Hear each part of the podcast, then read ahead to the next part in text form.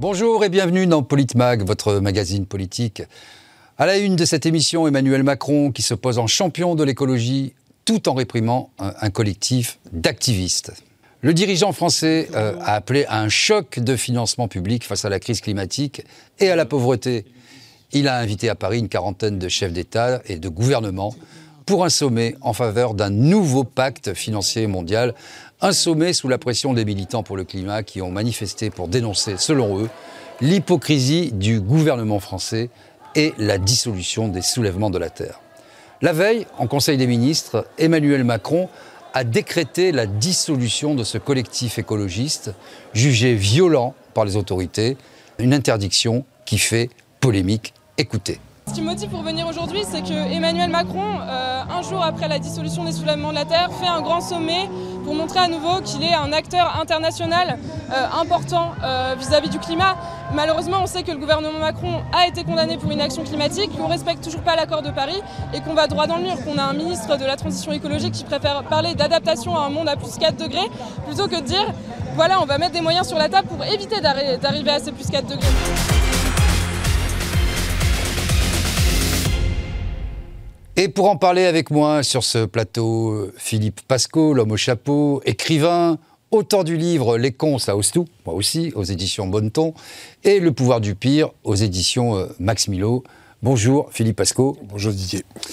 Euh, face à vous, Gamal Abina, cofondateur du mouvement euh, des droits civiques. Bonjour Gamal. Bonjour Didier, bonjour tout le monde. Et enfin, François Coq, essayiste et analyste politique. Bonjour François Coq. Bonjour Didier, bonjour à tous. Alors je me tourne vers vous, euh, Gamal Abina. C'est la grande hypocrisie. On se souvient que Emmanuel Macron euh, avait été euh, élu en mettant l'écologie au cœur de son projet. Et voilà, patatras, dissolution des soulèvements de la Terre. beaucoup de discours, peu d'actes selon vous? Bah, c'est pas la première fois qu'il est élu sur les questions écologiques. On a vu ce qui s'est passé avec son, ministre de l'écologie à l'époque. Hein. C'était très court, hein, puisqu'il a démissionné. On sent bien que M. Macron est un homme d'État qui est très, très on va être gentil, euh, très. Écologique oui, pas écologique, j'allais dire le mouvement ultra-libéral. Mais je ne sais pas le dire parce que c'est vrai qu'ultra-libéral, c'est connecté aux États-Unis. Non, M. Macron a un problème par rapport à ça, c'est qu'il dissout une organisation. Alors, c'est du flower power, c'est mignon et tout. et après, il nous parle de choc. Euh, à force d'avoir des chocs, on va avoir des fractures parce que chaque fois qu'on entend des, choses comme celle-là, on, se dit qu'il y a un truc qui ne va pas. Il va les dissoudre parce qu'il y a eu euh, à Sainte-Soline des violences qui ont été faites d'un contact avec la police dans un endroit où il n'y a personne. C'est-à-dire que ce pas les violences, ils n'ont pas cassé de magasins, ils n'ont pas violenté des populations. Non, c'est juste parce qu'ils voulaient effectivement manifester leur, volonté de sauver la Terre. C'est ça la question qui se pose. Le soulèvement de la Terre, c'est ça. Et M. Macron, bah, il considère que quand on attaque son autorité par le truchement de sa police, on devient certains ont utilisé le terme éco-terroriste. On utilise tout n'importe quoi. Et on va dissoudre une organisation qui, je le rappelle quand même, c'est des écologistes, donc des pacifistes par, par, par, définition. Donc il fait ça, et puis derrière, il fait un rattrapage assez minable en faisant croire qu'il va faire une super action pour l'écologie. Ça fait six ans qu'il parle d'écologie. Aujourd'hui, l'écologie, on n'en voit pas la couleur. Mais il en parle, c'est vrai. François Coq, euh, selon vous, il y a une écologie euh, radicale qui pose problème. Est-ce que cette dissolution est légitime? Non, il y a plusieurs problèmes qui sont sur, qui sont sur la table que chacun essaie de, traiter, euh, essaie de traiter à sa façon. On l'a vu, M. Macron, lui, est enfermé dans des contradictions. C'est-à-dire qu'à un moment donné, il veut donner à voir en même temps, vous, savez bien, une image euh, écologiste et qui prend euh, en considération les difficultés. Oui, parce qu'il fait des grands discours quand même. Confrontés euh, et, et, la fuite en avant vers laquelle nous, nous allons collectivement en tant qu'humanité qui va nous, nous, amener à notre perte. Donc il est capable de discours et, de discours relativement forts sur ce sujet-là, mais en même temps, tout cela rentre en contradiction avec le fait qu'il se refuse à mettre au pas et à mettre à contribution sur ce sujet-là la finance internationale et à changer les règles qui font que ben, les pays euh, du Sud euh, euh, vont devoir gérer eux aussi cette transition écologique, parce qu'on sait qu'on ne pourra pas simplement la gérer dans les pays qui ont déjà effectué leur révolution, industrielle. Donc il va falloir que, que ce soit une action globale, et de ce point de vue-là, M. Macron est confronté à une contradiction interne. D'autres expriment cette préoccupation d'une autre manière, d'une manière plus radicale, mais peut-être d'une manière plus radicale, pour reprendre votre, votre terme, mais il faut s'intéresser au fait de pourquoi est-ce une manière plus radicale. Peut-être tout simplement parce que euh, le message a été exprimé sans doute d'une autre façon, de manière plus posée, plus construite, plus raisonnée, mais que ce message n'a pu être entendu parce qu'aujourd'hui, le dialogue dans le fonctionnement démocratique ou adémocratique tel que nous le connaissons, est devenu quasiment impossible. Et c'est ce qui conduit aujourd'hui finalement à cette euh, confrontation que nous connaissons à tous les domaines dans la société. Ça se vérifie d'élection en élection. On parle de bipolarisation au moment de chaque élection, mais finalement, chaque sujet de société euh, donne lieu à une bipolarisation au sein de la, de, la société. Et euh, M. Macron y répond, là aussi, lui, pour le coup, de manière très radicale, en, en prononçant la dissolution des soulèvements de la Terre, qui ne sont pas une associations, qui sont un collectif qui regroupe des associations. Donc la portée est beaucoup plus importante. Ça veut dire que M. Macron appelle à la dissolution d'un collectif qui regroupe des militants syndicaux, des militants associatifs venus euh, d'horizons divers et variés, avec, comme l'a dit Gamal Abina, des, pratiques militantes euh, qui, euh, depuis des années et des décennies, n'ont pas posé problème et au contraire même ont souvent été vantées pour les mérites qu'elles pouvaient apporter sur les questions environnementales ou de paix. Philippe Pasco, c'est votre avis? Il y a d'une certaine, certaine façon un conflit d'intérêts pour M. Macron avec ses amis, euh, disons-le tout net, euh, dans la finance, en dépit même de l'impératif écologique et faire quelque chose pour la Terre, plus 4 degrés, on a de multi-rapports, ceux du GIEC et d'autres. Conflit d'intérêts, je crois pas. Hmm. Prise d'intérêt, oui. je pense que c'est plus le terme le plus important. Et en fin de compte, moi, quand je réfléchis, je veux dire que la violence, n'est pas du côté des manifestants si on prend Sainte-Soline, 5000 manifestants, 6000 forces de l'ordre. Donc il était évident qu'à un moment donné, avec les moyens qui étaient mis en place, la façon que ça poussait les gens à la violence. Je répète mes termes, que cela poussait les gens. La véritable violence, elle est du côté du gouvernement. Et puis, il y a deux, faits de, justice. Moi, je me rappelle d'une confédération paysanne euh, qui déversait des machins, qui brûlait des préfectures. On les a pas dissous, eux. Oui, parce que beaucoup d'observateurs ont dit finalement à Sainte-Soline, c'était une méga bassine, c'était un trou. S'il n'y avait pas il y avait plus de forces de l'ordre, ils auraient marché autour d'un trou, il ne se serait rien passé. quad, avec des, moyens disproportionnés. Qui avaient été niés au départ. Et oui, bah, toujours pareil, les images. Aujourd'hui, les images nous sauvent. Mais moi, je trouve que la véritable violence, elle est du côté du gouvernement. Quand, quand, quelque part, on ne vous écoute plus, quand quelque part, vous ne pouvez plus parler, quand quelque part, la moindre des discussions se fait après les décisions. Je dis bien après les décisions. À un moment donné, les gens, ils sont pas contents. À un moment donné, les gens, ils se rebellent. Et puis, alors là, je rigole, encore un coup de communication, parce que dissoudre un collectif qui contient des associations, ça veut dire quoi? Oui, ça pose des problèmes d'un point de vue juridique, aussi. Euh. Mais ça ne tient pas la route. Mm. Mais c'est vrai que c'est une méthode macronienne, entre guillemets, j'ai rien contre Macron, depuis quelques années, que de, de, éradiquer, de tuer tout ce qui n'est pas dans la ligne du pouvoir. Parce que c'est pas les seuls, le soulèvement de la Terre. Moi, j'assiste à, des, à des, des, procès baillons sur des médias libres, comme Le Ravi, comme Basta, etc., etc., sur toute la France. On assiste à des, des, des éradications par procès de lanceurs d'alerte. Il y a une lanceuse d'alerte en Bretagne qui est obligée de vendre sa maison parce qu'elle a dénoncé des trucs malveillants et le, pouvoir lui est tombé dessus. Hmm. Je ne parlerai pas des associations euh, qui en ce moment ont des agréments, qui en ce moment on est en train de les retirer pour hmm. qu'ils ne puissent pas se porter partie civile. Tout ce qui gêne le pouvoir aujourd'hui commence à être indiqué. C'est pour ça que je dis qu'on n'est plus dans une démocratie. Nous ne sommes pas encore dans une dictature. Nous sommes de, plus en plus dans une démocrature. Mais justement, nous allons écouter euh, le chef de l'État à propos de ce choc financier.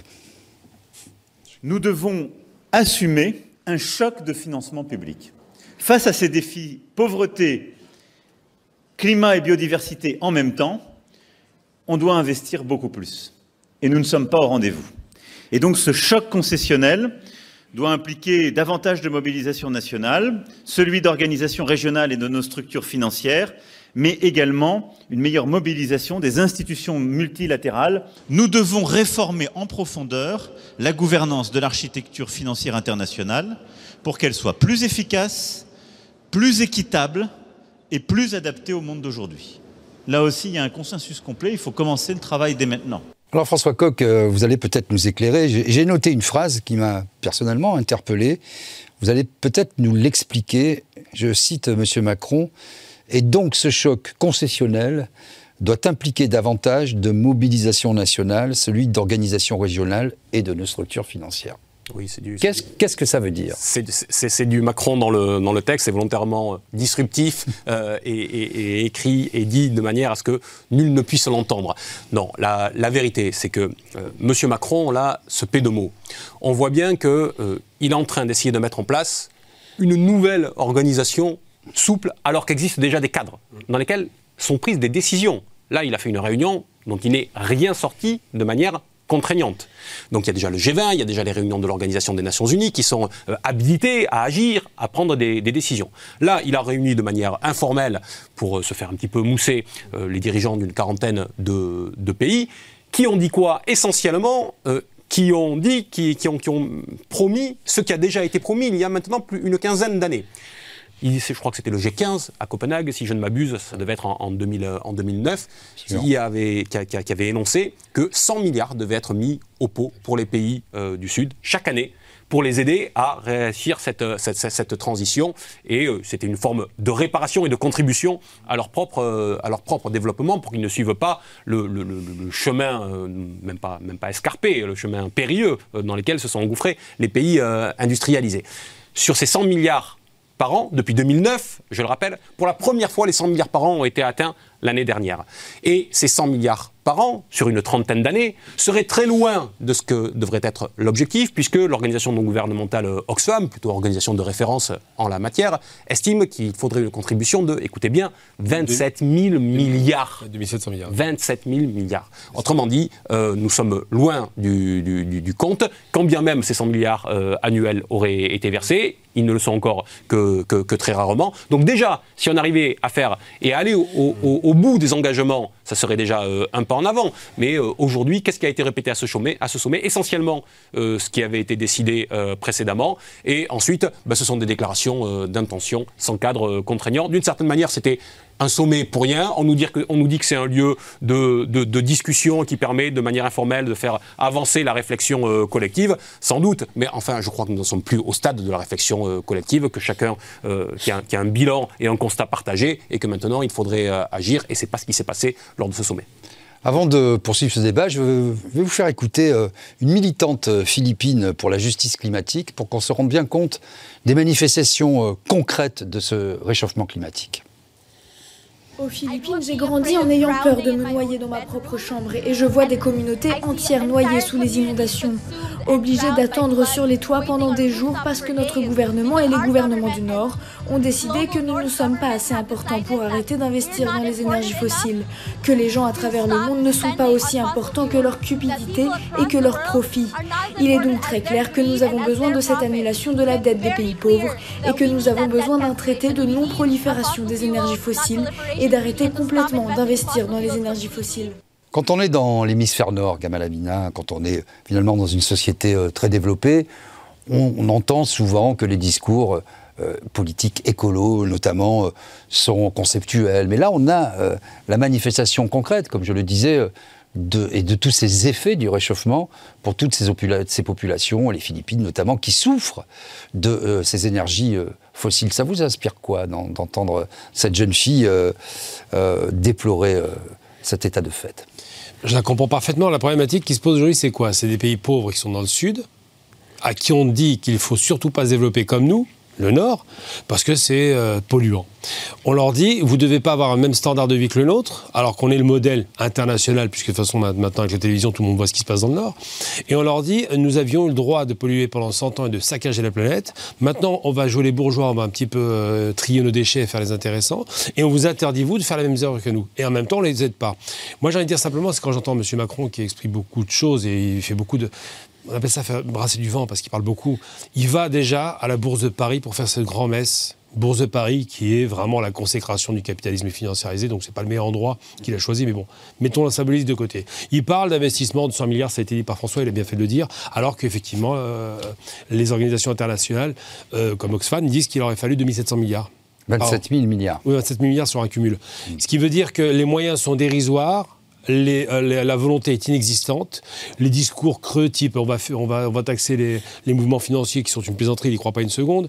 Euh, le fait de, donner des leçons à des pays pauvres quand les pays riches sont bien gavés, parce qu'on peut parler vraiment d'un confort de vie incomparable. Le fait que le risque climatique n'est pas dans le Nord, même s'il y a des risques, ça arrive, mais ça reste marginal. C'est le Sud qui va, qui va encaisser. La sécheresse en Afrique du Nord qu'on observe depuis 4 ans ne fait que s'accélérer. Et quand je parle de l'Afrique du Nord, c'est parce que ça se voit tout de suite dans les pays sahéliens ou les pays désertiques ou semi-désertiques. La température monte immédiatement très haut on passe, de, on passe pas d'une augmentation moyenne de 1 degré, mais à 10 degrés. C'est vraiment horrible. Et de l'autre côté, on nous fait ce, beau discours. Donc les gens du Sud ont, raison de dire on n'a pas à subir euh, vos dérives, et en même temps, vous nous expliquez qu'on ne doit pas faire ces, mêmes dérives. Il doit y avoir un vrai travail, parce que le Nord doit réparer ses fautes en termes de pollution, doit faire en sorte d'aider le Sud à se développer sous un modèle alternatif, c'est vrai, moins, moins dans les énergies fossiles, plus dans le renouvelable, et c'est possible d'ailleurs, parce que l'essentiel des énergies sont dans le Sud. Et de l'autre côté, arrêter de donner des sons de bon comportement contre le comportement des États-Unis, 25% quand même des, des gaz d'émissions à effet de serre, c'est eux qui sont les plus grands criminels climatiques. Donc je vais bien tout entendre, M. Macron ne nomme pas les criminels. Il dit aussi faites attention, faites des efforts, sans dire attention, nous on n'est vraiment, vraiment pas euh, de bons euh, donneurs de sons parce qu'il faut voir ce qu'on fait comme pollution. Exemple très concret. Production industrielle, quand on veut se débarrasser des poubelles européennes, on les envoie en Afrique noire. Personne ne le sait. C'est le Sud qui prend les poubelles du Nord. Donc c'est vrai que c'est une, question qui se pose, mais aujourd'hui, il faut un petit peu de sérieux. Quand on fait croire, quand on fait les mouvements de bras comme ça pour faire l'intéressant, que de toute façon, c'est que ça ne donnera rien parce qu'il n'y a rien de contraignant, ça a été dit par François tout à l'heure. On ne peut pas donner des sons au Sud, c'est pas possible, ça ne fonctionne pas et c'est pas audible. Philippe Pasco, votre avis? ah bah, je peux rejoindre que les avis de mes deux collègues en disant qu'en plus de ça, tout ça, c'est encore une fois que de la communication. Il n'y a que de la, que de la com, que de la com pour des passages dans des mainstream, entre guillemets, qui se font un plaisir de relayer la bonne parole évangélique du gouvernement en place. C'est aussi simple que ça. Mais moi, j'aime bien les faits concrets. Je veux dire, on parle d'écologie, parlons d'écologie. En 2021-2022, il y a encore une augmentation de la vente des pesticides en France qui sont interdits. Je veux qu'on m'explique. 25% d'augmentation de la vente des pesticides qui sont interdits. On pas les Monsanto, effectivement qui se moque de nous? Qui se moque de nous? Les gens d'un côté nous disent, mais attendez, on va lutter, vous entendez, on fait, puis dans les faits, on fait complètement le contraire. Et le pire, le pire, c'est que les gens ne s'en rendent pas compte. Oui, et puis le gouvernement lui-même, sur un certain nombre de produits qui étaient inscrits sur une liste qu'il avait lui-même établie, a demandé un délai supplémentaire sous la pression des Ce qu'on appelle en France les dérogations. Mm. On adore ça, les dérogations. Le provisoire qui dure. Voilà, donc c'est valable chez les autres, c'est valable dans le Sud, mais pas chez nous. Mm mais pas chez nous. Et à un moment donné, il va falloir qu'ils arrêtent. Parce qu'on euh, peut parler d'immigration, on peut parler d'un tas de choses, mais tant qu'on continuera cette politique, moi, si j'habite dans le Sud, à un moment donné, j'ai envie d'aller dans le Nord. Il n'y a pas photo. Et si j'habite dans le Sud, j'ai envie d'avoir la télévision comme dans le Nord. Il n'y a pas photo. Et pourquoi je ne l'aurais pas? Puisque vous, vous l'avez bien. Et Gamel l'a bien résumé. Nous, on a le droit, vous, vous n'avez pas le droit, taisez-vous, on continue à vous exploiter. Parce que le gros problème, il y a aussi l'exploitation des pays.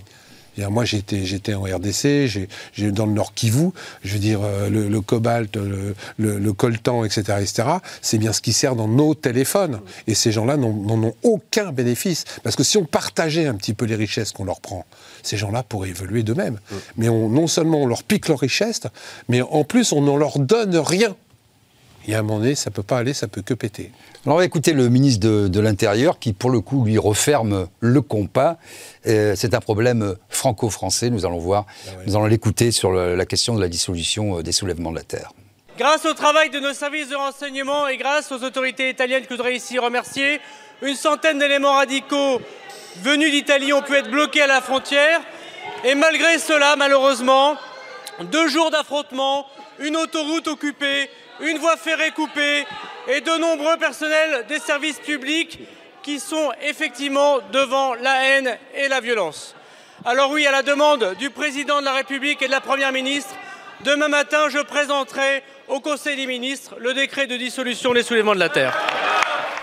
Alors François Coq, on voit bien Emmanuel Macron euh, qui se fait une place de choix sur la scène internationale, qui fait des grands discours sur la planète et sur la scène nationale française.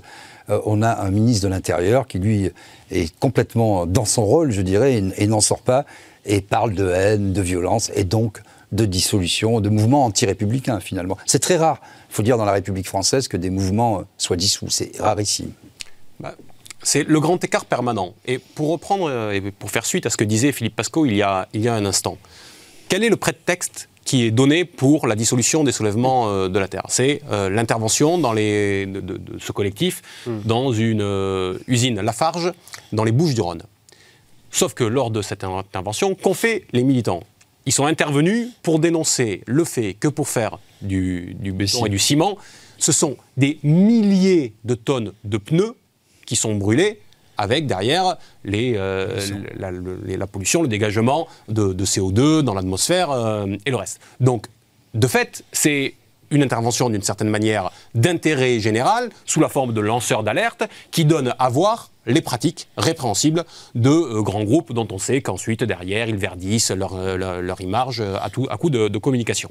Ça, ce sont les faits. Ça, ça conduit M. Macron à dire Ah, mais voilà, on va dissoudre les soulèvements de la terre. Sauf qu'on voit bien qu'il rentre là dans une euh, confrontation sur le terrain démocratique, parce que cette, question n'était pas aussi simple. Je vous rappelle que M. Darmanin a, a, bombé le torse il y a trois mois maintenant pour dire On va dissoudre les soulèvements de la terre. Il a mis trois mois jusqu'à ce que le décret soit signé finalement effectivement à la veille du, sommet par M. Macron. Si, là, si autant de temps s'est passé, c'est bien qu'il y avait des problèmes juridiques derrière, que c'est pas simple de dissoudre un collectif qui n'est pas et qui n'a pas le statut euh, d'association. C'est que ça pose un problème politique. Comment euh, s'attaquer euh, à des lanceurs d'alerte, à des militants qui sont engagés aujourd'hui sur des questions légitimes comme la question climatique Et puis ça pose un, problème politique. Enfin, qu'est-ce que c'est que ce pouvoir qui essaie de faire taire tous ses opposants et qui, fait tomber le, le, couperet sur leur tête à chaque fois? Ça a été évoqué tout à l'heure. Hein. Il y a quand même une drôle de concordance des temps entre la dissolution des soulèvements euh, de la Terre et le refus de l'agrément de l'association anticorruption Anticor. Vous savez, euh, depuis deux ans, le gouvernement cherche à s'en débarrasser. Monsieur Castex avait signé, euh, l'ancien Premier ministre avait signé au dernier moment son agrément il y a deux ans, en 2021. Cette fois, ils ont fait, le gouvernement a fait en sorte que l'agrément ne soit pas renouvelé et donc que cette association ne puisse plus intervenir et se porter partie civile sur les affaires de, corruption. Tout ça donne à voir un paysage. Et donc il y a finalement une triple faute et un triple champ d'intervention de la part de, de M. Macron sur le terrain euh, politique, euh, sur, la question, sur les questions euh, écologiques, et puis en termes de, démocratie, tout simplement, à l'intérieur de notre pays. Nous allons écouter le porte-parole du gouvernement, M. Véran, sur la question des libertés, justement, que pose cette dissolution. Et puis tout de suite, Gamal Amina, vous aurez la parole. Ce n'est pas la liberté d'expression ni la liberté de manifestation qui est en question. Ce n'est pas davantage des idées qui sont sanctionnées, c'est le recours répété à la violence contre des biens, contre des personnes, qui a été renouvelé à plusieurs occasions ces dernières semaines. Défendre ces idées, sensibiliser, se mobiliser pour changer la loi, oui, mais dans le respect de l'état de droit, pas en sabotant, pas en dégradant, pas en appelant, voire en organisant la violence. Le recours à la violence n'est pas légitime dans un état de droit, et c'est bien cela qui est sanctionné. Une réaction, Kamal Albina je vais faire un jeu de mots pourri, euh, en verrouille. J'aimerais dire simplement que lorsqu'il dit ça, d'abord, il dit des choses qui sont fausses. Hein. On peut très bien s'exprimer, il peut y avoir des violences parce qu'on n'est pas entendu. La première des violences, c'est quand on a un gouvernement qui passe par les lois par la force et qui ne tient pas compte de l'Assemblée. Donc déjà, c'est verrouillé à tout point de vue. Donc vous comprenez ces violences et d'une ah certaine manière, vous dites elles sont légitimes. Vous savez, dans les années 30, quand la gauche manifestait pour les droits des ouvriers, ça s'est pas fait avec les fleurs. Hein. C'était des violences, ça se bagarrait dans la rue. C'était une véritable, parce qu'il y a un bras de fer entre ceux qui ont le pouvoir, et qui sont souvent des grands bourgeois affiliés à l'industrie ou je et de l'autre côté, vous avez des pauvres qui défendent effectivement leur petit précaré parce qu'ils sont pauvres. Quand on faisait travailler des gens 12 heures, 14 heures par jour et des enfants à moins de 12 ans, ça ne dérangeait pas la grande bourgeoisie, puisque eux, ils étaient dans leur confort. Là, c'est pareil. On a un gouvernement qui travaille pour une certaine caste, on dira, pour faire simple. Une, élite. Euh, peut-être intellectuelle, souvent financière, et qui a besoin de garantir que, que leur, leur, petit confort et leur richesse et leur, leur résultat au, CAC 40 fonctionnent bien. Donc moi, je vais dire simplement une chose. Je vais parler de, de, nature, on va parler quand même de ce qui nous intéresse. quand j'étais petit, je voyais une image, une image qui est marquée, que je trouvais assez extraordinaire. Je voyais quelqu'un qui était sur un arbre et qui sciait la branche sur laquelle il était posé. Et comme n'importe quel enfant, je me suis dit, mais c'est idiot, quoi. C'est, évidemment qu'on ne le fait pas, ça. Et on se rend bien compte qu'aujourd'hui, le, GIEC ou n'importe quelle organisation disent pour faire baisser la température, il suffirait de planter 15 milliards d'arbres par an. 15 milliards d'arbres, parce que c'est ce qu'on détruit actuellement. Hein, c'est le chiffre. Hein. Je vous donne le chiffre pour aller aux toilettes et pour avoir du papier toilette. On, détruit 1,5 euh, milliard d'arbres par an. Ça vous donne un peu le chiffre. Si on plante 15 milliards d'arbres par an pour compenser la perte du couvert végétal, à ce moment-là, on peut commencer à sauver la planète. C'est pas le tout, mais ça, peut être une solution. Personne n'y pense. On parle de quoi les grands messes, beaucoup de baratin, et on s'attaque à des, organisations qui sont des lanceuses d'alerte. Et c'est bien d'avoir dit que François a rappelé tout à l'heure, c'est pas une association, c'est ce qu'on appelle une association de fait. Donc cette dissolution ne veut rien dire. On dissout pas ce qui n'existe pas, puisqu'il n'y a pas de statut déposé. Donc tout ça pour détourner l'attention des vraies questions qui fâchent, à savoir les Verts, les écologistes sont inquiets parce qu'ils vivent sur une planète qui risque de mourir, et on est tous tous dépositaires, euh, enfin, on est presque les objets de la planète, on appartient à cette planète et pas le contraire. Eux pensent que la planète leur appartient. Pour finir, une minute, Philippe Pasco. Effectivement, on a vu au Brésil, en Bolivie, en Afrique, dans beaucoup de pays, une déforestation qui, qui est dramatique, parce qu'on sait que les forêts absorbent beaucoup de gaz carbonique et qu'elles sont une des solutions pour faire baisser la température. Ça vous inspire quoi, euh, ce greenwashing généralisé Moi, ça, ça m'inspire, mais je voudrais revenir sur ce qui a été dit, parce que c'est ça qui est intéressant, c'est ça dont on parle au niveau écologique. Entre autres, moi, j'entends M. Darmarin qui nous dit qu'ils ont bloqué une centaine de méchants euh, à, la porte d'Italie c'est génial. Parce que je me rappelle de certaines manifestations il n'y a pas très longtemps, où ils nous annonçaient qu'il y avait des mecs qui arrivaient des Pays-Bas, qui arrivaient. Et là, ils les bloquaient pas et on les retrouvait en train de casser tout dans Paris. Mm. Donc d'un seul coup, pour euh, soulèvement de la terre, on arrivait à les bloquer à la frontière. Et les Black Blocs qui détruisent tout sur les manifestations pacifiques euh, des Gilets jaunes et des, de la population française en France, on n'arrive pas à les bloquer, on n'arrive pas à les dissoudre. Je trouve ça bizarre qu'il y ait deux poids, deux mesures là aussi. Ben, va se quitter sur ces bonnes paroles provisoirement. C'est la fin de cette euh, première partie. Restez bien sûr euh, avec nous. On se retrouve euh, dans quelques petites minutes pour parler d'écologie, pour parler de répression et de dissolution.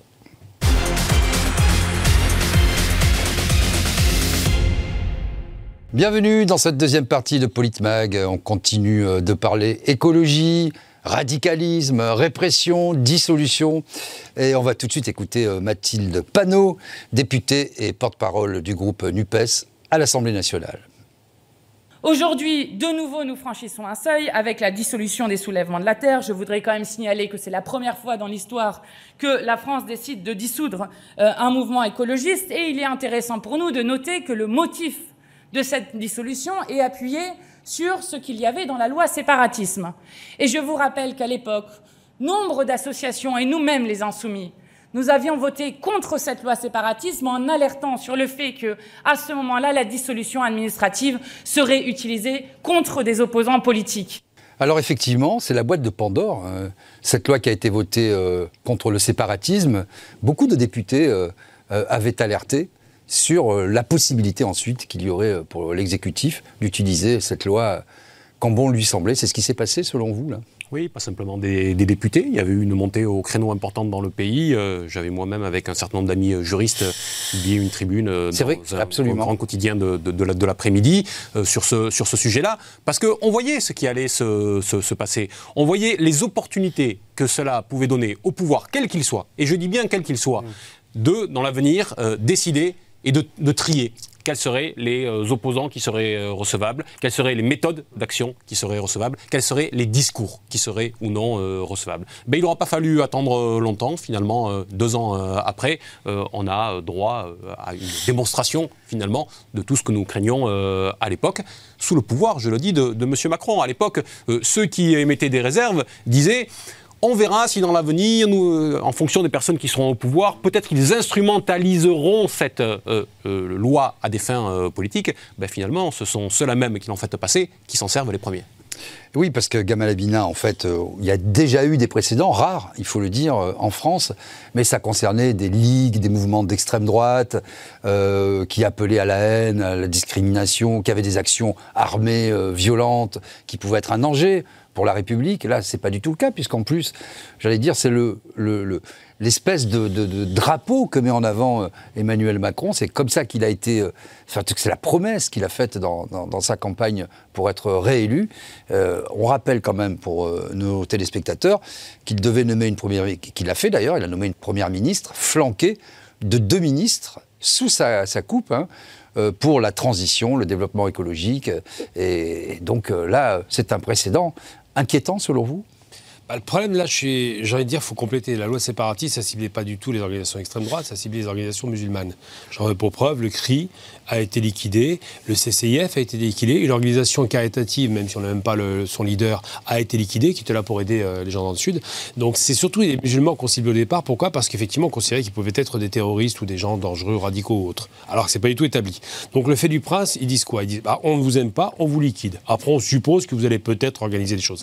Puis après, ils ont attaqué l'extrême droite, c'est vrai Mais cette loi séparatiste, elle dit quoi? Elle dit que le pouvoir a, pris une dimension au-delà des prérogatives légales, puisqu'on parle de loi. Il y a une Assemblée nationale qui vote les lois. Ils sont passés par un autre moyen. Ils ont imposé de fait une loi séparatiste qui a été votée malheureusement et qui n'aurait pas dû être votée et qui donne quasiment, et là je vais utiliser un terme à dessin qui est historique et qui a du sens, les pleins pouvoirs. Ben, on a déjà un précédent dans l'histoire. Je suis un petit peu sur ces questions-là parce que j'ai beaucoup travaillé sur ce sujet, sur euh, les nazis. Quand les nazis arrivent au pouvoir, ils ont une loi faite sur mesure avant eux par les socialistes liest, de la prise des pleins pouvoirs. C'est pas du tout une loi nazie. Hein. Pas que les socialistes. Disons que sur 900 parlementaires, seuls 80 ont voté contre. Avant, avant, non, non, oui, avant. Vous parlez de non, quel... non, je parle pas. Avant que les nazis arrivent au pouvoir en 33. Le, ah, vous parlez en Allemagne, d'accord. En Allemagne nazie. D'accord. Les socialistes allemands, enfin ce qu'on appelle l'équivalent des socialistes, ont voté, ont fait une loi de prise de plein pouvoir pour éviter des mouvements insurrectionnels. Et ils ont dit il y a une loi qui va être faite et qui permettra de pouvoir confisquer le pouvoir et que le, chef de l'État ait, le plein pouvoir. Les nazis arrivent au pouvoir, dès qu'ils ont le pouvoir, ils utilisent cette loi. Bien là, c'est pareil. Ça a été fait par ce qu'on appelle plus ou moins vaguement des socialistes, hein, donc Macron, qui a, qui a un ministre qui est ex-socialiste, qui fait une loi sur mesure pour pouvoir faire ce qu'ils veulent quand ils veulent, sans consulter le reste de l'Assemblée, sans consulter le reste du système. Quand même, il y a des verrous euh, euh, au niveau du système euh, démocratique. Et ce pouvoir-là, si Marine Le Pen ou, des gens qui ressemblent à l'extrême droite arrivent au pouvoir, vont en user, en abuser de façon disproportionnée. Donc c'est vrai que quand je comprends que la France Insoumise dit attention, ce, ce précédent est dangereux parce qu'aujourd'hui, enfin hier, on a liquidé des organisations qu'on considérait comme étant dangereuses, mais demain, on va toucher qui? Bah, On touche les écologistes, quand même absolument hallucinant. On va écouter justement les réactions de ses soutiens euh, au soulèvement de la Terre Je pense que c'était vraiment une dissolution euh, politique, que ça n'a rien à voir avec euh, les, actes qui ont été faits justement avant. Je ne pense pas que la violence vienne d'arracher trois salades, de déchirer une serre ou de planter du sarrasin à la place de muguet. Je ne suis pas sûre que le terme violence soit adéquat. Euh, on voit bien qu'il y a euh, une, volonté de l'État aussi de criminaliser en fait euh, le mouvement. À l'instar de la réforme des retraites que nous avons vu, le gouvernement en fait tente de dissoudre toute opposition idéologique, écologique et sociale qui lui est faite. C'est-à-dire qu'à partir du moment où il y a des personnes qui s'opposent frontalement à des projets qui écocident, à des projets inutiles, à une justice qui n'est pas sociale, à une régression même sociale, eh bien en fait il fait preuve de Philippe Pasco, vous avez été un, acteur euh, important, notamment du mouvement des Gilets jaunes. Petite figure. Euh, vous, avez vu euh, cette criminalisation de la pensée, de l'action politique, de la contestation? Est-ce qu'on est un peu dans le droit fil de ce que vous avez déjà vécu depuis l'avènement de M. Macron? C'est plus que clair. Je rappelle quand même qu'aujourd'hui, on peut vous mettre en garde à vue pour aucun motif. De façon préventive. De façon préventive. C'est-à-dire que dans l'espoir ou dans la susceptibilité que vous allez peut-être d'un jour, etc., participer à une manifestation peut-être violente, etc., on vous met en garde à vue 48 heures. Il y avait eu une note d'un préfet à Mandé qui disait qu'il fallait garder les gens en garde à vue et les relâcher après la manifestation. Maintenant, le, gouvernement français le fait partout parce qu'on parle aujourd'hui de la loi séparatiste, mais moi je peux vous parler aussi de, la loi sur le secret des affaires, qui empêche maintenant de plus en plus les investigations. Qui non seulement n'a jamais été élevée, mais a été, renforcée.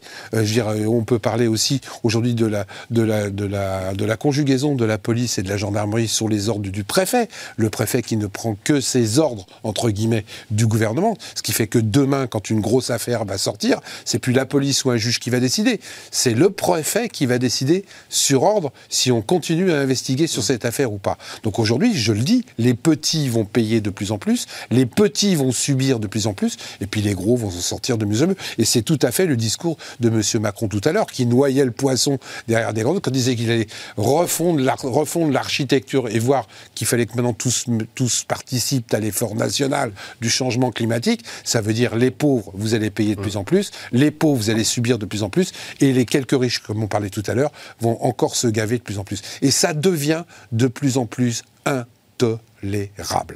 On va écouter justement euh, Emmanuel Macron euh, sur la justification de la dissolution euh, de ce mouvement. Mais vous avez des milliers de gens qui étaient simplement venus pour faire la guerre. C'est inacceptable. Et donc je réaffirme mon soutien aux élus et aux forces de l'ordre. Et nos forces de l'ordre, avec beaucoup de courage, euh, ont avancé. Et ça montre bien qu'il y a chez certains une forme d'habitude de la violence qui s'installe. Il faut la combattre avec beaucoup de fermeté. Et je demande à toutes les forces politiques républicaines d'être parfaitement clair sur ce sujet. Il y a une occurrence hein, dans le discours de M. Macron, euh, François Coq, sur le mot guerre. On est en guerre contre un virus, en, guerre contre les gilets jaunes, euh, en guerre contre l'État. Là, en l'occurrence, il parle des soulèvements de la terre. C'est une dramatisation euh, qu'affectionne particulièrement le chef de l'État, et, pour justifier finalement de museler, disons-le, ce qui, qui ne va pas dans le sens de son exécutif et de sa volonté. Alors vous avez raison, il a beaucoup employé le mot guerre depuis euh, maintenant 4 ou 5 ans, et dès que l'occasion se, présente, pour se poser, lui, en tant que chef de guerre, pour renforcer euh, sa stature. Mais là, il ne parle pas simplement de guerre, il parle de violence. Et je crois qu'il le fait à dessein, et si vous me le permettez, je dois dire que d'un point de vue tactique, il a sans doute en grande partie raison. Pourquoi? Parce qu'il y a des séquences historiques, toujours, qui nous font passer de ce que Gramsci appelait la guerre de mouvement à la guerre de position. La violence joue un rôle là-dedans. Il y a des moments où il faut monter à l'assaut et où on pense que euh, on peut démanteler l'ordre euh, établi. Ça, c'est des séquences de guerre de mouvement. Qui sont, très, qui sont très brèves. Qui sont très brèves, qui correspondent à une, à une conjecture très spécifique. Nous avons sans doute été dans cette euh, conjoncture euh, en France il y, a, il, y a quelques, il y a quelques années, dans un moment extrêmement destituant où le pouvoir se, se, délitait et où à un moment donné, il aurait pu euh, s'effriter d'un coup, comme cela. Je crois que nous ne sommes plus dans ce, dans ce, dans ce cadre-là. Et au contraire, justement, l'idée même de, de, violence permet, en la mettant en avant, comme le fait M. Macron dans son discours, comme le fait M. Darmanin avec la dissolution des soulèvements de la Terre, de créer une partition non pas simplement de l'espace politique, mais de l'ensemble de la société autour de cette question de la violence, en sachant qu'il arrivera, lui, M. Macron, à agréger autour de lui sur ce rejet de la violence. Et finalement, en cornérisant ceux qui en sont réduits à essayer d'exprimer par la violence ce qu'ils ne peuvent pas exprimer d'une autre manière dans le champ démocratique parce que celui-ci est totalement euh, verrouillé. Vous voyez, je pense qu'il y a là une forme de, manipulation euh, intellectuelle, politique de la part de, M. Macron. Il faut lui reconnaître un certain savoir-faire en la matière, mais je crois que euh, ceux qui s'engouffrent uniquement sur cette question-là, en voulant porter des mots d'ordre justes, sont dans une forme d'enfermement et auront du mal à faire passer leur message dans les mois qui viennent. Je pense que je le dis régulièrement dans le champ institutionnel, les oppositions à M. Macron feraient bien de remettre un petit peu à plat euh, la question de, leur stratégie euh, d'opposition. De même, dans euh, les, corps intermédiaires, et notamment dans les milieux associatifs et, militants, il faudrait peut-être revisiter les tactiques, parce que pour l'instant, je suis un peu en peine de dire que M. Macron a, l'air d'avoir la main. C'est votre avis, Gamal Amina Diviser pour mieux, pour mieux régner C'est Machiavel le Machiavel contemporain, Emmanuel Macron, il réussit assez bien dans cette partition-là, en tout cas. Oui, il est très, il est, et ce qui est formidable avec ce monsieur, c'est qu'il est, séduisant. Hein, c'est une sorte de nouveau Robert Redford. Il a un style un peu sympathique, avec un discours un peu à la Sarkozy quand même. Quand il parle, il est, un petit peu l'érictus à la Sarkozy, donc on sait qu'il conseille. Mais surtout, moi j'allais dire simplement par rapport à ce qui vient d'être dit, vous, avez déjà planté un clou en le caressant, vous? Jamais. Le clou, on est obligé de taper dessus. Sinon, il ne se plante pas. Bah, c'est pareil, pour changer des choses, il faut forcément passer par les moments de confrontation. Et la problématique qui se pose, c'est que lui est très habile parce que les soulèvements de la Terre, malheureusement pour le mouvement, soulèvement, ça donne le sentiment qu'ils veulent effectivement se soulever se battre. C'est pas ce qu'il voulait dire. Mais c'est comme ça qu'on l'entend, le grand public. Ensuite, il parle effectivement de guerre. Ça, c'est très malin de sa part. Ils veulent faire la guerre, ce qui est totalement faux. Je veux dire, quoi Des, carabines à patates, faut, pas, faut être un peu sérieux. C'est pas euh, trois pèlerins dans un, champ, dans un champ de blé qui font la guerre, surtout pas dans une ville en plus. Mais là où il est malin, c'est qu'effectivement, il joue la carte de je suis le sauveur de la nation, je vais tout faire pour que ça, ça, s'arrange, je vais faire plein de, plein de gestes dans toutes les directions. Je dis oui à tout. Macron, sa, méthode, c'est de dire oui à tout. Il ne met jamais à la confrontation. C'est un vrai commercial. Il dit oui à tout, je vous comprends, c'est vrai, et derrière, il fait rien. Et le problème, c'est que et ça a été dit tout à l'heure par, euh, Philippe, les premiers mouvements de, contestation de son pouvoir ne sont pas nés n'importe comment. C'est de dire il faut changer les choses, le poids va reposer sur les pauvres. Comme la question du Sud, hein. il utilise toujours les pauvres pour leur dire vous êtes pauvres, vous allez faire un effort. Les Gilets jaunes ont démarré comment?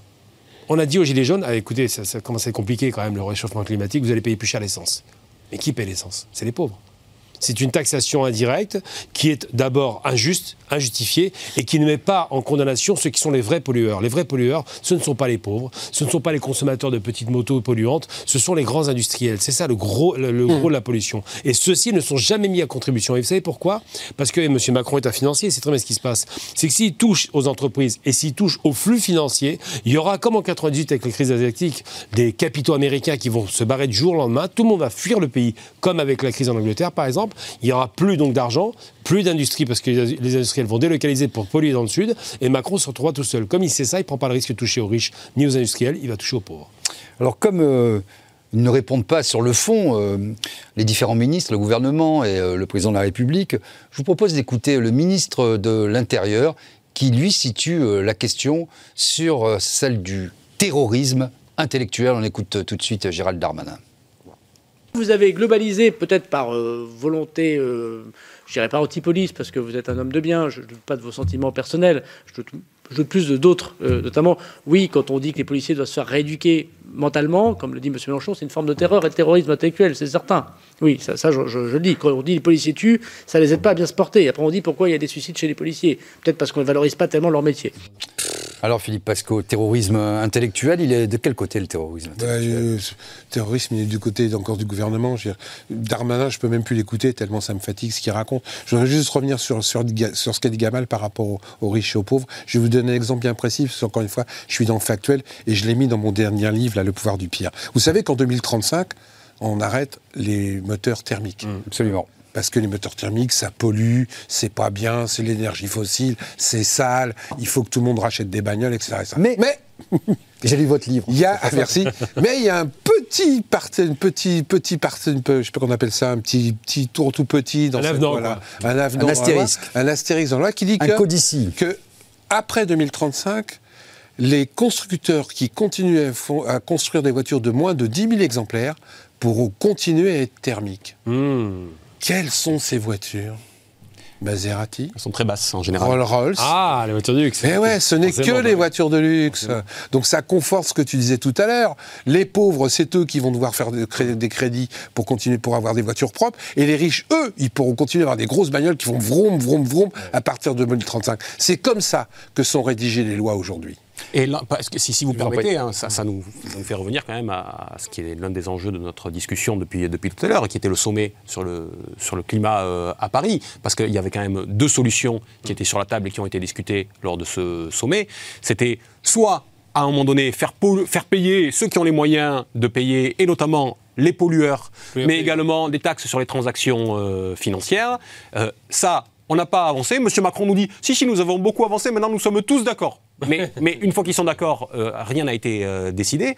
Et l'autre solution, c'était de continuer à aller en proposant des crédits et des prêts aux pays du Sud. C'est-à-dire continuer à les faire payer plutôt que de discuter de l'annulation de leur dette et d'un audit sur, euh, pour définir quelle est la pari légitime de la dette euh, qui est celle des, des- des pays du Sud. C'est la même discussion, c'est finalement le- la, la même discussion de rapport de force euh, entre le, le- le capital et, euh, et les peuples. Pour revenir sur un instant sur ce que vous évoquiez tout à l'heure, la question de la- de- du, du terrorisme, Aujourd'hui, ce, ce terme de terrorisme est devenu un mot valise Ouais. qui vise à discréditer tout, accept- tout- tout adversaire. Mais qu'est-ce que le terrorisme? Sinon, à un moment donné, une pratique politique. hein, ça- et historiquement, c'est ça dans- en, en sciences politiques. C'est une pratique euh, politique euh, qui est adaptée à une situation euh, ou à un autre, euh, qui est parfois pas plus méprisable euh, qu'une autre, si vous permettez, ceux qui étaient accusés de terrorisme euh, sous couvert de, pendant la résistance française, pendant la. Seconde Guerre mondiale, je me revendique de, je me revendique de leur, de, leur filiation. Euh, donc, voyez, ce terme terrorisme, aujourd'hui, il sert simplement à, à discréditer. Monsieur Macron et Monsieur Darmanin ont repris ce terme qui a été inventé d'éco-terrorisme pour cibler encore plus spécifiquement toute une frange de la, de, de la population. Mais si euh, tout cela peuvent à, à ce point se servir de ce mot, c'est que ceux qui auraient dû en être les défenseurs ne l'ont sans doute euh, pas été. Euh, la chute je me permets d'employer ce terme, de, de ce mot, euh, date de 1989, euh, et à partir du moment où le discrédit a été porté sur la phase de 1793-1794 de la grande révolution, euh, de la grande révolution française. Et tous ceux qui ont refusé de se battre pour que, à un moment donné, les réalités historiques puissent être discutées et qu'il n'y ait pas une vision quasi révisionniste et idéologique de la révolution française qui soit proposée, comme ça a été le cas depuis maintenant quasiment une trentaine d'années, eh bien, en paix aujourd'hui le prix. L'abandon des mots se paie toujours. Voilà, hein, une cité commence à- par dépérir quand les mots sont abandonnés, nous le savons depuis Platon. Justement, euh, pour rebondir sur ce que dit euh, François Coq, est-ce que la question n'est pas aussi euh, celle de ce long délitement hein, et de cette fracturation de la société française avec des riches de plus en plus riches et des pauvres de plus en plus pauvres et de plus en plus nombreux, malheureusement, puisqu'on est à plus de 11 millions de pauvres selon les chiffres officiels. Est-ce que la seule différence, peut-être, avec M. Macron, c'est un côté un peu, même complètement désinhibé, euh, d'accepter cet état de fait comme une fatalité Alors que jusqu'à, mettons, euh, François Hollande, il y avait encore une volonté, en tout cas affichée, de lutter contre ces, ces disparités? François Hollande, son ennemi c'était la finance, on a vu ce qu'il a fait derrière. Il a placé un financier à la tête de l'État, je le félicite. Non, la problématique qui se pose, c'était dit, euh, Victor Klemperer, qui était un philologue en Allemagne, disait que quand on appauvrit le vocabulaire, on l'a en 1984, quand on appauvrit le vocabulaire, on appauvrit d'abord la capacité à pouvoir critiquer une position politique, à pouvoir se défendre et à pouvoir sortir de ce piège. Par exemple, là à l'instant, euh, effectivement, les riches sont de plus en plus riches et les pauvres de plus en plus pauvres. On apprend, on est content, cocorico, que le plus grand milliardaire de la Terre, il est français aujourd'hui. Formidable. Juste après Covid, encore mieux. Ça veut dire qu'il y a une paupérisation, mais là où il y a de l'argent, vous avez une quantité finie d'argent. S'il y a quelqu'un qui est devenu très riche, c'est qu'il a pris à des pauvres. C'est mécanique, hein. il n'y a pas de secret. Pour s'enrichir, il faut que les gens aient moins de revenus, c'est tout. Ça, c'est la première chose. Deuxième chose, quand M. Darmanin, alors il parle de, terrorisme intellectuel, bon, dans la bouche de Darmanin, quand on, entend le mot intellectuel, j'ai un peu de mal, mais bon, ça ne matche pas vraiment. Et voilà, mais pour dire simplement, c'est qu'il parle de terrorisme intellectuel, c'est très vicieux de sa part, parce que la réponse qu'on aurait pu lui opposer, mais personne ne peut lui parler, puisqu'il ne communique pas ce monsieur, c'est de lui dire, ceux qui sont terrorisés, ce sont ceux qui supportent difficilement la dégradation de la Terre c'est les, écologistes qui ont une vraie terreur de voir la Terre euh, se détruire. C'est pas eux qui voient deux, trois, je sais pas, deux, trois panneaux de signalisation être pétés qui ont, qui ont peur. C'est bien, bien ces écologistes dont on dit qu'ils subissent, qu'ils seraient des terroristes. Je rappelle qu'un des actes terroristes d'État, cette fois-ci, et maintenant on parle de terrorisme d'État, qui a été produit par un homme que j'ai jamais aimé, François Mitterrand, c'est le Rainbow Warrior il a fait sauter un bateau, qui était un bateau quand même d'écologistes. Hein. C'est lui qui a pratiqué cette action. Et manifestement, l'État a du mal avec l'écologie, a du mal avec des mouvements qui viennent du peuple, qui sont spontanés très souvent, et qui s'inquiètent de la réalité de cette planète qui se dégrade.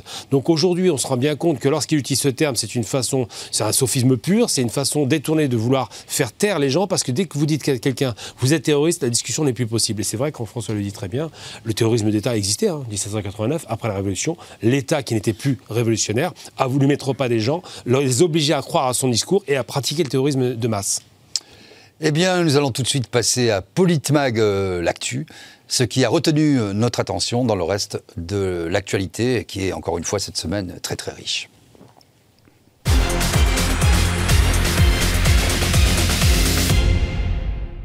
Dans l'actualité, euh, au moment où Emmanuel Macron était en déplacement à Marseille pour trois jours, Plusieurs dizaines de fonctionnaires du greffe du palais de justice se sont réunis pour exprimer leur colère au sujet du projet de grille indiciaire que prépare le ministère de la Justice pour leur profession. Depuis des mois et des mois, euh, le garde des Sceaux annonce un budget historique pour le ministère de la Justice. Et euh, récemment, euh, il, est proposé aux greffiers une nouvelle grille de salaire qui est largement en deçà des attentes des greffiers. Et c'est pour ça aujourd'hui que la différence entre ce budget historique et cette grille de salaire qui ne convient absolument pas fait effet boule de neige dans toutes les juridictions de France. Je m'adresse à vous, François Coq. Alors, on a eu euh, le ministre de la Justice, garde des Sceaux, euh, M. Dupont-Moretti, qui avait dit un budget historique, qui devait tout casser, des, moyens colossaux. Et puis, on voit que chaque fois, sur le terrain, ça ne se traduit pas vraiment euh, comme il est indiqué sur les bancs de l'Assemblée nationale quand le ministre fait euh, son allocution. Là encore, ce gouvernement est, souvent plutôt juste dans les, dans, les, constats et il arrive à identifier quels sont euh, les points euh, de blocage ou, de difficulté. Et à juste titre, il a mis le doigt sur le fait que la justice dans notre pays est l'un des parents pauvres. Je ne dis pas le parent pauvre, c'est un parent très pauvre, mais c'est l'un des parents pauvres parce qu'il y en a, d'autres. Je pense notamment à l'éducation nationale et vous allez voir, la comparaison est intéressante. Et l'un des parents pauvres et qui est démuni et qui nécessite l'embauche de milliers, on parle même de 10 000 euh, agents dans les fonctions diverses de, de, justice, et puis une réévaluation euh, des, salaires et des conditions de travail, tout simplement parce qu'il n'y a plus de prétendants aujourd'hui pour exercer ce métier, comme celui d'enseignant, tiens d'ailleurs euh, pour le coup. Donc il y a eu des effets d'annonce sur le niveau du budget de la justice, sauf que dès qu'on arrive dans le concret, on se rend compte que bah là, en l'occurrence, les augmentations de salaire ne sont pas au niveau, c'est ce que pointent aujourd'hui, à juste titre, les greffiers. De la même manière qu'actuellement, les annonces sont faites dans l'éducation nationale. Et le million d'enseignants de notre pays est en train de découvrir que les augmentations prévues, en réalité, n'existent pas et ne sont jamais qu'un redéploiement des, des, missions. On est en train de casser ce qui fonctionnait pour leur mettre d'autres missions et plus de missions sous le nez, mais qu'en réalité, ils ne seront pas plus payés et que le, point d'indice, qui finalement revient au même que pour les, pour, les greffiers, ne sera pas augmenté. Donc, tout part d'un constat juste.